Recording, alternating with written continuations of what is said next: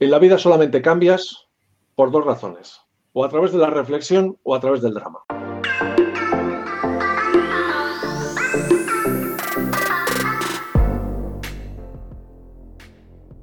Hola, hola, bienvenido a un nuevo episodio del podcast Viaje al Cambio, donde entrevisto a personas que están haciendo cosas extraordinarias para descubrir cuáles son sus técnicas, hábitos y actitud que los han llevado a hacer esas cosas que a mí me parecen extraordinarias.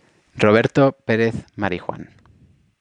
Bueno, bienvenido Roberto. La verdad que tenemos un, invitado de lujo hoy y, bueno, eh, Roberto es una persona que, ha, salido mucho en los medios de comunicación. Incluso yo vi una charla TEDx, que eso también le da una experiencia enorme y está ayudando a personas a emprender. Eh, Roberto, me gustaría un poco que me contaras en tres minutos eh, quién eres tú. Hola Isaac, pues la verdad es que estoy encantado y tengo que darte las gracias porque para mí es un verdadero placer el participar en, en, esta iniciativa tuya, en este podcast que estoy seguro de que va a aportar muchísimo valor. Si tengo que presentarme a nivel profesional, pues diría que soy un comercial o como digo en mi perfil de LinkedIn, un vendedor a mucha honra. Toda mi vida he estado trabajando en el ámbito de la comunicación, del marketing, de las ventas y al principio lo hice de la mano de una multinacional como es Campofrío, hasta que en el año 1999 tuve una revelación. Eh, hay gente a la que se le parece la Virgen, a mí se me apareció Internet, hice un, pequeño curso y descubrí Internet y para mí fue absolutamente revelador. Y, como muchas veces pasa en la vida, ¿no? En el momento en que tú descubres algo, empiezas a, ver cosas que antes no, veías a tu alrededor, ¿no? Y en este caso yo, un par de semanas después de, de terminar ese curso, vi un anuncio en la prensa, esos típicos anuncios por palabras, que ponía, se necesitan comerciales para empresa de Internet en Vigo para mí fue un descubrimiento. ¿no? No, pensaba que a esas alturas habría ya empresas de, Internet aquí en Galicia. Y me encontré pues, con lo que hoy sería una startup, con cuatro amigos que habían comenzado en el año 96, ¿no? con un pequeño proyecto y que ya tenían pues, una, que, fue una de las primeras agencias de comunicación digital que, hubo en, en Galicia, Visual Publinet. Tuve la suerte de trabajar en esta empresa como socio ya, como emprendedor durante 14 años y además viviendo todo lo que fue la evolución de Internet, ¿no? Desde el principio en el que prácticamente nadie sabía nada de lo que era esto hasta los últimos tiempos en los que Internet pues forma ya parte de nuestra vida. Tuve también la suerte de trabajar con centenares de empresas de todos los sectores imaginables, ¿no? Y descubrir un mundo nuevo y algo que se me daba fenomenal, porque todos ellos tenían que contarme cuáles eran sus modelos de negocio, cómo ganaban dinero, cómo contactaban con sus clientes, cuáles eran los mensajes que ellos transmitían, sus propuestas de valor, en definitiva y yo tenía que ayudarles de alguna manera a hacer lo que hoy se ha dado en llamar la transformación digital, con lo cual pues el aprendizaje fue enorme. En el año 2013 conocí a quien hoy es mi socio, Juan José Romero Cruzat, y decidimos montar una consultora especializada en comunicación y, y ventas y sobre todo muy orientada a los emprendedores. Vimos que los emprendedores tenían grandes capacidades a la hora de desarrollar productos y servicios, pero que a la hora de llegar al mercado se encontraban con graves dificultades. En estos últimos años hemos tenido éxitos notables. Hemos lanzado tres productos a nivel internacional, Micatón, con el que conseguimos el premio al mejor invento del año, Flash, un producto que seguramente todos vosotros vais a tener en vuestros vehículos en los próximos años.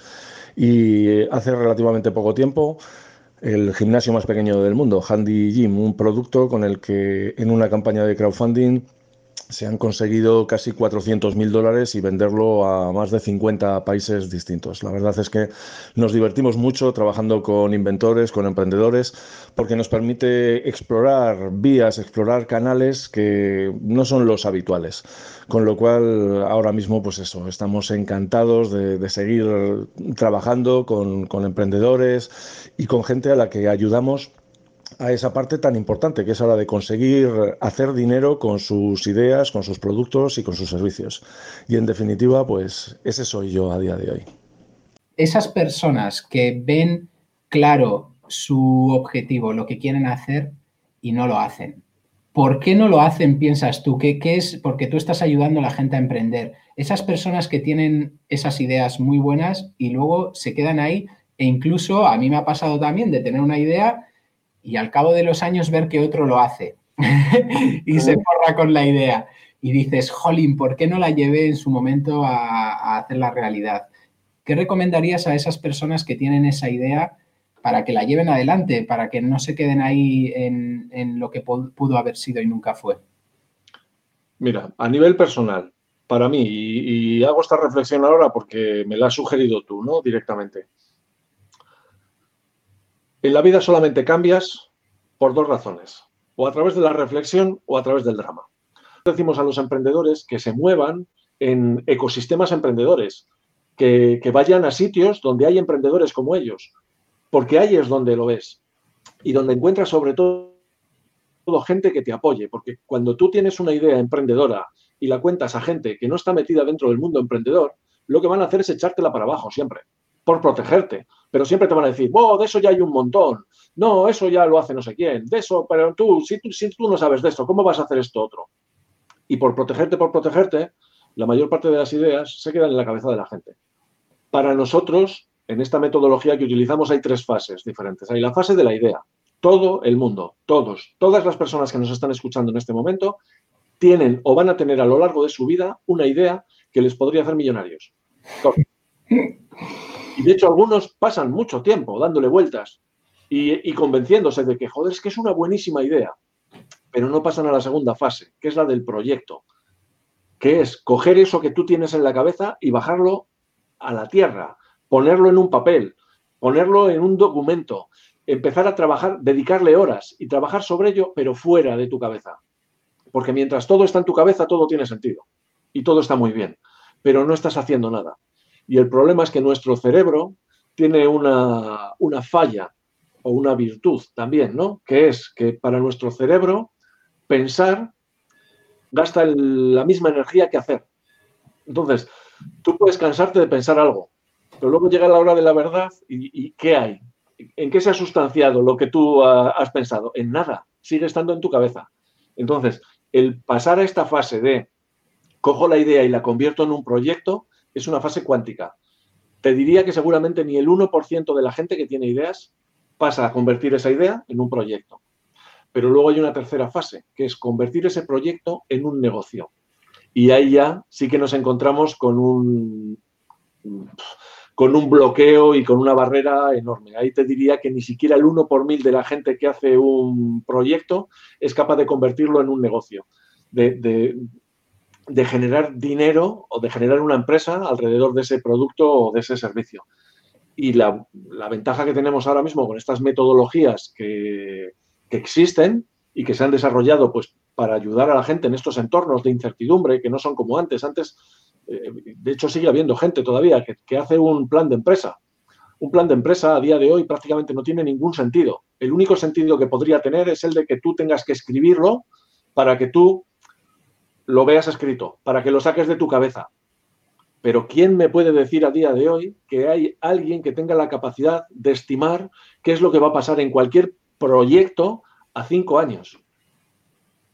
No lo sabemos nadie, estamos en un momento de incertidumbre total, con lo cual todo esto que tiene que ver con las metodologías ágiles, con, estos, eh, eh, con estas dinámicas, con, con Lean Startup, lo que permite es manejarse en entornos de incertidumbre, tan simple como eso creo firmemente que las habilidades del emprendimiento las debería aprender todo el mundo.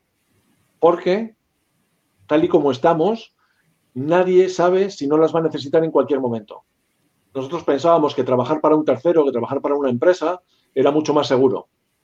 Y no es verdad.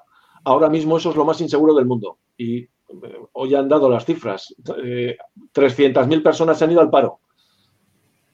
Y no tienen ninguna posibilidad de hacer nada si tú eres emprendedor, eh, yo esta mañana he tenido eh, varias videoconferencias ya a estas alturas, ¿no? Con gente que está, que son emprendedores y que está generando posibilidades para dentro de un mes, dentro de dos, cuando nosotros salgamos directamente, pero lo están haciendo y está en su mano el poder conseguir algo. Luego lo conseguirán o no, porque no te garantiza ser emprendedor que vayas a salir adelante, pero te garantiza mucho más que, tu vida dependa de una tercera persona que en un momento determinado le sobras y te dice para afuera directamente. De tener un socio, una persona es importante. Yo estuve cinco meses con una idea y lo que has dicho es exactamente lo que me pasaba. En mi cabeza yo estaba eh, creyéndome que estaba avanzando, pero en la acción no había hecho nada. Eh, había escuchado muchos podcasts, había, bueno, era precisamente iniciar este podcast lo que estaba en, en mi mente, pero no había hecho nada. Y a raíz de hacer un mastermind, que para los que no lo sepan, es un grupo que se junta para hacer un poco sus proyectos realidad. Y yo creo que va también en línea con lo que dices tú de buscar un socio. De alguna forma tienes ese, esas otras personas que están contigo eh, y que están haciendo un seguimiento de las acciones y no de los pensamientos que están avanzando. Y eso es, sí, es, una, es una cosa distinta, Isaac. Yo tengo un grupo de mastermind desde hace ya muchos, muchos años. Sí. Y la ventaja que tienen los mastermind, primero, es que tú tienes personas que, que sin ninguna acritud te van a dar su opinión, ¿vale? Porque algo que a ti te puede parecer una excelente idea, pues puede no serlo tanto. Que no solamente te van a dar su opinión, sino que te van a dar su visión y te van a dar muchas veces la posibilidad de abrirte puertas donde tú no creías que las había. Y luego, sobre todo, hacer una labor, tengo un buen amigo que lo dice, que es que ejercen de pepito grillo. Y es, tú llegas a un mastermind y te dicen, porque claro, tú llegas allí y nadie va obligado a, esta, a este tipo de, entidades, ¿no? De, o de grupos. Tú llegas allí y te dicen, bueno, ¿tú qué es lo que quieres hacer? Y primero, eso ya te obliga a pensarlo porque la mayor parte de la gente ni siquiera sabe qué es lo que quiere hacer. No se lo ha planteado, no ha pasado ni siquiera 10 minutos a solas con él. De hecho, una de las grandezas del confinamiento de este, de este momento es que va a haber ciertas personas que van a tener por primera vez tiempo para estar a solas consigo mismo. Y eso es súper importante. La mayor parte de los casos estamos todo el día liados. ¿sí? Con, eh, cuando no estamos escuchando una cosa, estamos aprendiendo otra, cuando no hablando con alguien, cuando no transportándonos y tenemos muy poco tiempo para estar con nosotros mismos. Si nosotros mismos no sabemos a dónde queremos ir, es muy difícil que lleguemos. Yo le digo muchas veces a la gente, y lo he demostrado tantas veces a lo largo de mi vida, que, me parece ya un, un mantra indispensable, que es, en la vida lo más difícil no es cumplir con los objetivos, lo más difícil es tenerlos. Si tú eres capaz de tener un objetivo claro, lo acabarás consiguiendo. Te costará más, te costará menos. Lo conseguirás de la manera en la que tú habías pensado al principio, lo conseguirás del segundo. Pero tú sabes a dónde vas y al final acabarás llegando. Pero la mayor parte de la gente va por la vida sin tener claro ni qué quiere, ni dónde va, ni qué le gusta, ni qué no le gusta, ni siquiera. mientras no tienes claro a dónde quieres ir, es difícil que tú te arranques. ¿Hay, algún ejercicio, algún, algún, o sea, está claro que en esta época de confinamiento parece que ya has apuntado un poco hacia dónde quieres ir, pero probablemente hay personas que se estén preguntando, es que yo no, no sé a dónde quiero ir y no sé qué es lo que quiero. Eh, ¿qué, les dirías a esas personas? Mira, yo me pasé, yo creo que un año prácticamente, ¿eh? haciendo ejercicios de ese tipo, ejercicios de autoconocimiento yo creo que me chupé todos los test que había por internet y buscaba test de autoconocimiento, test de, inteligencia emocional, test de no sé cuál. Entonces, empecé a hacer ejercicios de autoconocimiento que son, que son libres, que están por internet directamente, ¿no? Y empecé a encontrar que había ciertos patrones, que yo era de una determinada manera y que decía, coño, pues yo soy así. A mí había una de las cosas que, que me costaba mucho, que era, yo soy una persona a, yo, al final esto ya sabes que son, si, tuviésemos un coach aquí me diría, eso es una creencia. es verdad, es una creencia, pero es que las creencias somos nosotros también, ¿no? Yo tenía una creencia y era que yo era una persona resistente a la rutina, que yo no era capaz de hacer algo con la intensidad adecuada durante el tiempo necesario como para conseguir resultados. Y me lo había demostrado a mí mismo miles de veces. Entonces, en muchos casos no arrancaba a hacer algo porque ya mi cabeza me decía, ¿para qué vas a empezar si no lo vas a terminar? Porque me había pasado un montón de, veces, en un montón de ocasiones me había encontrado en mi vida con esto. Entonces, empecé en, en, virtud de los resultados que me daban esos tests, a encontrar que yo era de una determinada manera y que tenía que aceptarme. O que si no, tenía que cambiar si estaba dispuesto. Pero a veces dices, ¿qué hago? Y de hecho, mi charla en el TEDx mm, versó sobre ello. Yo hubo un momento en el que eh, os he contado al principio, ¿no? Que había tenido que repetir code tres veces porque, era, porque no se me daban bien las matemáticas ni la, ni la física. Y eso para mí, durante muchos años, fue un lastre, fue un ancla, fue algo que, me hacía sentir mal. Y invertí mucho tiempo en, intentar mejorar en esas áreas, en esas áreas de mi vida y no avanzaba nada. Primero, porque como no me gustaba, eh, es que no le ponía cariño, ninguno, y luego porque, porque no estoy dotado para ello, no es algo que se me dé bien de manera natural. Entonces, eh, os invito a que veáis esa charla, luego ya la pondrás en, en los enlaces, ¿no? Para que veáis esa charla, para cómo yo encontré aquello en lo que en lo que yo me movía como pez en el agua y cómo decidí en ese momento el dejar de hacer ningún esfuerzo en cosas que ni me gustan ni se me dan bien y poner todo mi esfuerzo, todo mi empeño en aquellas cosas que se me dan bien de manera natural. El avance es brutal, brutal. En este caso, para mí, fue todo lo que tiene que ver con la comunicación y con la palabra. Se me da muchísimo mejor que los números y he logrado ganarme la vida muy bien y pasarlo bien y disfrutar con mi trabajo aprovechando esta ventaja que tengo yo. Entonces, la primera parte es autoconocimiento. Autoconocimiento, autoconocimiento. Conócete a ti mismo. Luego, a mí me funcionó muy bien el, cambiar esta creencia, porque yo tengo un, concepto que es el que dentro de nuestra cabeza tenemos a varias personas. ¿Sí? Creo firmemente que no hay nada que nosotros hayamos pensado por nosotros mismos. Todo, en algún momento de la vida, llegó a nosotros en forma de idea, en forma de, que nos vino a través de nuestros padres, de nuestros profesores, de los medios de comunicación, de, cualquier cosa. Y eso lo hemos ido metiendo dentro de nuestra cabeza, relacionándolo, y como ya lleva mucho tiempo, pues muchas veces pensamos que lo que tenemos en nuestra cabeza somos nosotros, y no es verdad, son pensamientos que tenemos ahí. ¿Qué es lo que sucede? Que tú constantemente te estás hablando, tienes esas conversaciones intrapersonales, y en muchos casos esas conversaciones son conversaciones de mierda, yo le digo muchas veces a la gente, no permitirías nunca a nadie que te dijese lo que te dices tú. Pero como te lo estás diciendo desde dentro, como además muchas veces estas personas que tenemos dentro nos hablan y nos pillan justo en el momento donde somos más vulnerables y donde estamos en ese momento de duda y alguien te dice dentro de tu cabeza, ves, ya te lo decía yo, y no eres tú, es tu madre o es tu abuela o es quien sea el que te está diciendo eso. Y nosotros somos libres de creernos eso o de no creérnoslo. Entonces, la única forma que tenemos de demostrarnos que eso que dice nuestra cabeza no es verdad es demostrarnos a nosotros mismos de que no es verdad. Entonces, a mí me funcionó de maravilla esto. Fíjate, aproveché un viaje a China y, y, en un viaje a China, pues una de estas cosas que compras, ¿no? Cuando vas a un destino exótico, fue una, una campanilla de estas que limpian el chi de la casa, ¿no? De estas que tienen un sonido así que es súper chulo. Y la puse vivo en una casa de planta y piso y la puse justo en mitad de las escaleras. Entonces hubo un día en el que, claro, me estaba cuestionando eso de, tú no eres capaz de resistir una rutina, de hacer cosas todos los días. Y dije, me voy a demostrar a mí mismo que no es así.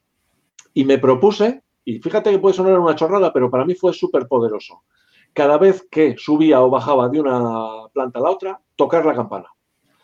Hubo un momento en el que yo igual subía con un cubo de ropa y tenía las manos ocupadas, pero tocaba la campana con la cabeza, porque cada vez que tocaba esa campana me estaba demostrando a mí mismo que sí tenía esa capacidad. Cada vez que me viene esa creencia de nuevo a la cabeza de es que tú no eres capaz de hacer algo, en mi cabeza suena la campana. Y eso me ha llevado a conseguir cosas que hace unos años me hubiesen parecido imposibles. Entonces es primero conocerse a uno mismo y luego entender que tu última decisión la tienes tú, no todas estas voces que tienes en tu cabeza. Tú eres quien puedes decidir a dónde quieres ir.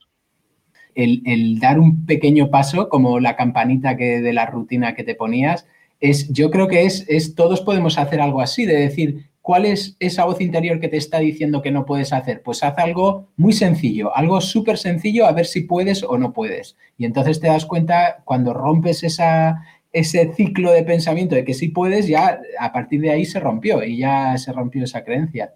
Claro, y de hecho también el, tomar acción rápido. Eh, una de las cosas es, tengo que hacer esto y ya, simplemente cómo has construido esa frase, la de tengo, ya es, me están mandando, me están obligando, es que no me apetece nada.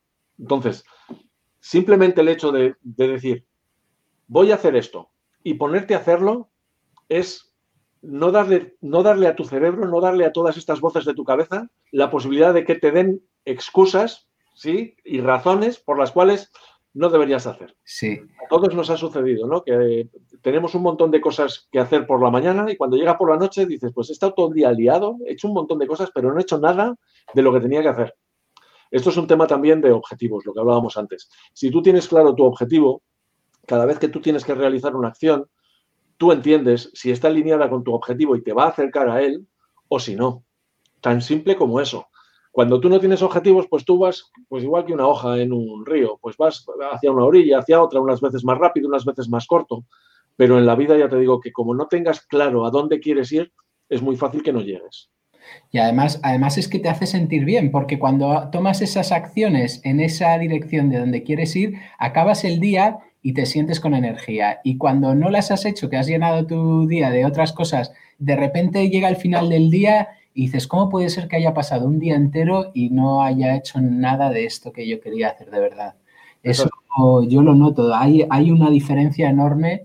Claro, y no solo eso, las oportunidades, lo que hablábamos al principio, lo de que cuando tú tienes un objetivo y cuando tú quieres algo en la vida, tu propio subconsciente está detectando oportunidades y te las está mostrando tú y yo compartimos y nos hemos conocido a través de un, club de oratoria que se llama Toastmaster. Yo cuando escuché hablar por primera vez de Toastmaster, dije, esto está alineado con mis objetivos. Es un sitio donde te van a enseñar oratoria, donde vas a poder practicar, donde vas a poder aprender, donde vas a conocer a gente que está en, en, la misma liga, que está trabajando, digamos, en la misma línea que tú. Y llegas allí y el primer día dices, es que es verdad, es que este es el sitio donde tenía que estar y lo tienes claro desde el principio y no faltas ni un solo día a una sola sesión. Claro, si no tienes claro qué es lo que tú quieres hacer, que es mejorar, ¿no? Porque todos yo creo que deberíamos estar y la mayor parte de la gente que esté escuchando este podcast va a estar en ello, ¿no? Que es, estamos intentando buscar nuestra mejor versión. Estamos intentando de hecho, yo eso lo tengo grabado a sangre y fuego porque era el lema de mi primera compañía de Campo Frío. El lema de la compañía era mejor día a día. Y era algo que además no era solamente un lema, sino que, era un mantra dentro de la compañía. Y era algo que se fomentaba, el decir, no basta con que tú lleves haciendo algo durante un montón de años. Todos los días tienes que llegar pensando, ¿cómo puedo hacer yo hoy mejor esto que hice ayer? Esto que hice antes de ayer. Y cuando tú vas dando pequeños pasitos, esos pasitos a lo largo del tiempo te llevan a sitios donde no te podías imaginar.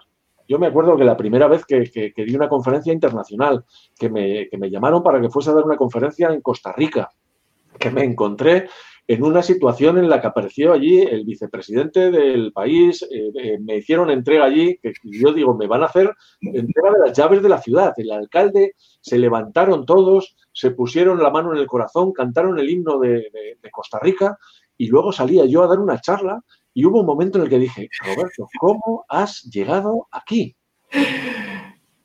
Y llegas con pequeños pasitos. Y además es que cuando llegas a esos pasos te das cuenta de que puedes llegar mucho más lejos de lo que tú hubieses pensado en un principio. Pero no es voy a llegar a ser conferenciante internacional. Es llegas porque empezaste a hacer pequeñas cosas que han ido alineadas con ese objetivo, que es comunicar a través de la palabra, inspirar a la gente, ayudar a la gente a conseguir sus sueños, en el área del emprendimiento, en el área de, en el área personal. Yo tengo un, un, convencimiento íntimo que es que cuanto mejor le vaya a la gente que me rodea, mejor me va a ir a mí. Y siempre ha sido así. Entonces mi objetivo en la vida es ayudar a la gente que tengo a mi alrededor, porque que les vaya bien a ellos es algo egoísta para mí. Me va a ir mejor, no es altruista. Alguien decía que el altruismo es el máximo nivel de egoísmo y estoy completamente de acuerdo.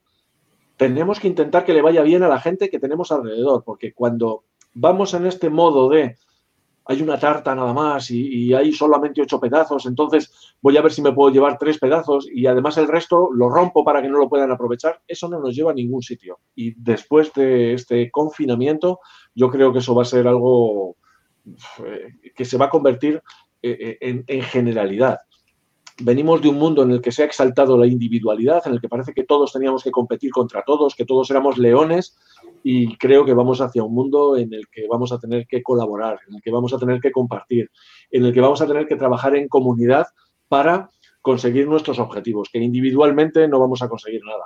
Todos sabemos que hay jugadores de fútbol que marcan la diferencia, pero esos jugadores de fútbol sin un equipo que les rodee no van a ninguna parte y creo firmemente que todo lo que tiene que ver con el emprendimiento cada vez va a ser más habitual. La gente no va a emprender en solitario, no va a pasar como ahora, ¿no? Que tenemos pues a un montón de, de, emprendedores que, son autónomos, que muchas veces son toda la empresa y son los encargados de hacer todo, que lo único que, que, consiguen en su vida es drama, es estar siempre pues eh, en el filo de la, navaja, en este momento en el que de repente te cortan tus, tus ingresos y el otro día lo publicaba en redes sociales. Si algo nos ha demostrado esto, es que estábamos a un mes de la tragedia. O sea, si es que resulta que no podemos parar ni siquiera un mes, porque con un mes sin ingresos ya entramos en la ruina, es que estábamos muy mal, muy mal, muy mal. Y lo que vamos a tener que hacer es buscar la manera de salir adelante apoyándonos los unos en los otros, no individualmente. Yo te voy a decir una cosa, me parece, ¿eh? porque claro, hemos, arrancado esto a través de un WhatsApp. Oye, Roberto, grabamos. Las herramientas del emprendimiento, todo el mundo tiene que aprenderlas, porque no sabes en un momento determinado de tu vida cuándo te van a hacer falta. Y si tú eres uno de esos 300.000 que se ha quedado sin trabajo hoy, si tú tienes 50 años, es que tienes grandes posibilidades de no volver a entrar en el mundo del trabajo. Entonces, tú imagínate lo que es eso, es que te, te quedan todavía 30 años de vida o 40 años de vida directamente. ¿Qué, vas a hacer sin ingresos? Eh, es que eh, es terrible. Y sin embargo, yo hay algo que digo. Trabajo hay de sobra. Trabajo hay muchísimo. Lo que no hay es empleo. Estamos en pleno cambio de paradigma en el que esto que teníamos en la cabeza, que era que una empresa te contrataba y que te tenía en un puesto de trabajo y que te daba trabajo de manera constante durante toda tu vida laboral hasta la jubilación, eso se acabó, ha desaparecido. Entonces, que cada uno de nosotros tengamos la capacidad de estas habilidades blandas que llaman ahora, que son la capacidad de trabajar en equipo de verdad. Algo tan sencillo como que tú puedas estar teletrabajando, el uso de las tecnologías, el que tú puedas estar en un proyecto en el que tú estás en tu casa y tienes personas que están colaborando contigo, que están en sitios a kilómetros, a miles de kilómetros de distancia y poder sacar el trabajo adelante. Tener la capacidad de comunicar, de ser capaz de, expresar tus ideas con claridad, de negociar, de... Hay un montón de, habilidades que nadie nos ha enseñado, que nos enseñaron las habilidades duras, las, las habilidades de la lengua, las matemáticas, la historia, todo ese tipo de cosas que están muy bien, ¿vale? Y que te dan una cierta cultura, pero que no te dan ahora mismo ninguna posibilidad de ganarte la vida.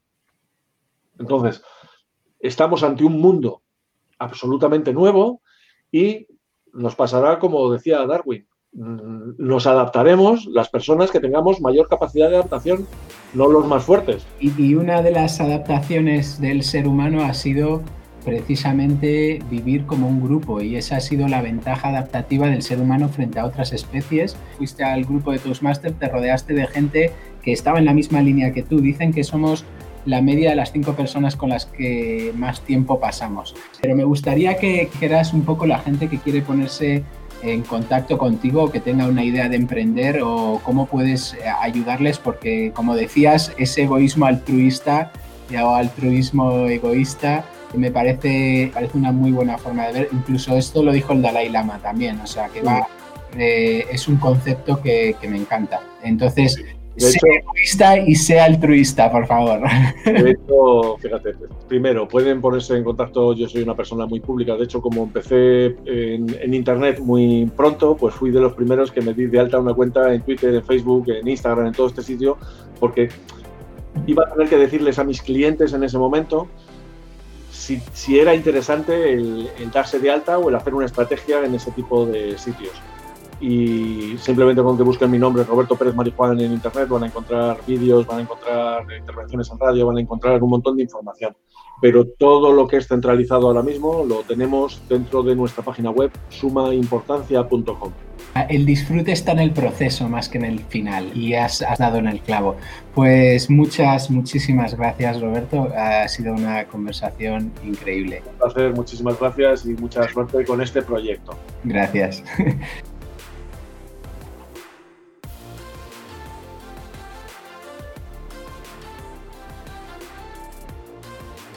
Pues hasta ahí la entrevista con Roberto. Espero que te haya resultado útil. Y yo he estado reescuchándola muchas veces y me quedo con cinco cosas. La primera es que en la vida él decía que solo cambiamos por dos cosas, reflexión o drama. Entonces, puestos a elegir, creo que vale la pena parar un momento y reflexionar. Y por eso, al final del podcast, pongo un mensajito en el cual te invito a que hagas una pausa. Esto lo pongo en todos los podcasts porque tenemos una tendencia a consumir contenido y no ponerlo en acción. Y de ahí paso al siguiente punto número 2, que es pasar a la acción. Porque nuestro cerebro piensa que estamos avanzando y la realidad es que no, que no estamos tomando acción, no estamos dando pasos concretos, medibles. ¿Qué es lo que has avanzado que se pueda medir, que tú puedas demostrar a otra persona que lo has hecho? Esto me pasó a mí con el, con el podcast. Yo estaba convencido, digo, no, estoy avanzando, estoy escuchando muchos podcasts, estoy cogiendo información, pero al cabo de cinco meses me di cuenta que no tenía nada que pudiera demostrar que había avanzado nada. Entonces, ponerlo en acción. El tercero es rodearse de personas que te inspiren. Yo estoy haciendo este podcast porque inicialmente me, simplemente me metí a un grupo de Toastmaster. Toastmaster es un grupo de liderazgo y oratoria para hablar, aprender a hablar en público. Gracias a que me metí a ese, me rodeé de esas personas en Toastmaster, conocí a Roberto, eh, inicié como facilitador un grupo de Mastermind que luego todos cooperamos y el grupo de Mastermind me llevó a desarrollar este podcast. Así que rodearse de personas que te inspiren es clave para avanzar en lo que quieras hacer. Esto va en todos los sentidos, incluso desde la salud. Si hay estudios que si te rodeas de gente que es obesa, vas a tener un mayor porcentaje de probabilidades de ser obeso. El cuarto punto es conócete a ti mismo. Y esto es eh, algo que no es nuevo, porque conócete a ti mismo, atribuido a Sócrates o a otros filósofos de la época. Es la clave, dice su mantra en la vida, es que lo más difícil no es cumplir los objetivos, lo más difícil es tenerlos. Y para eso hay que conocerse a uno. Él estuvo un año haciendo ejercicios de autoconocimiento y llegó a las conclusiones pues eh, que luego ha puesto en práctica de hacia dónde quería ir. El quinto es el altruismo. Él dice que es el máximo nivel de, egoísmo, el altruismo, el máximo nivel de egoísmo. Y esto ya lo decía también el Dalai, lo dijo el Dalai Lama y tantos otros que yo he escuchado. Entonces, somos más felices siendo altruistas que siendo egoístas. Es más feliz una persona que regala que una persona que recibe el regalo. Y luego, aparte de estos cinco puntos, yo he aprendido a cómo hacer mejor una entrevista, porque me he dado cuenta que lo mejor es estar natural. Después de la entrevista que tuve, estuvimos hablando y la conversación fluye más y se tocan temas más interesantes cuando no estoy en un rol de entrevistador y cuando la otra persona también se siente cómoda. La idea es estar con la otra persona como si tomara un café. Y luego también he aprendido a que me puedo evitar muchas horas de edición de podcast diciendo y hablando con menos coletillas, tipo eh, mm, y alargando palabras. Esto Roberto lo hace muy bien y me dio una clave que a mí me sirvió en Toastmaster y es que tenemos miedo al silencio y por eso lo rellenamos los huecos con estas coletillas. Entonces simplemente se trata de no tener miedo al silencio y de hacer pausas. Como esta, y no pasa nada. Simplemente se hace una pausa cuando vas a decir un, E, pausas y hace silencio. De hecho, le da aplomo más al discurso y a lo que se está diciendo. Y a raíz de eso, esta última conclusión, he estado evitando decir mm y e, porque no quiero perder tiempo en editarla. y hasta aquí mis conclusiones.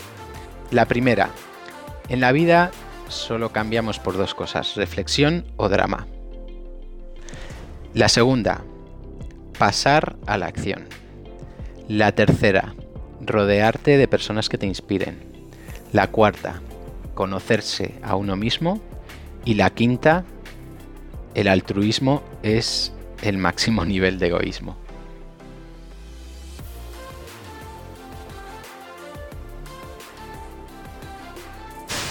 Acabas de escuchar un capítulo del podcast Viaja al Cambio.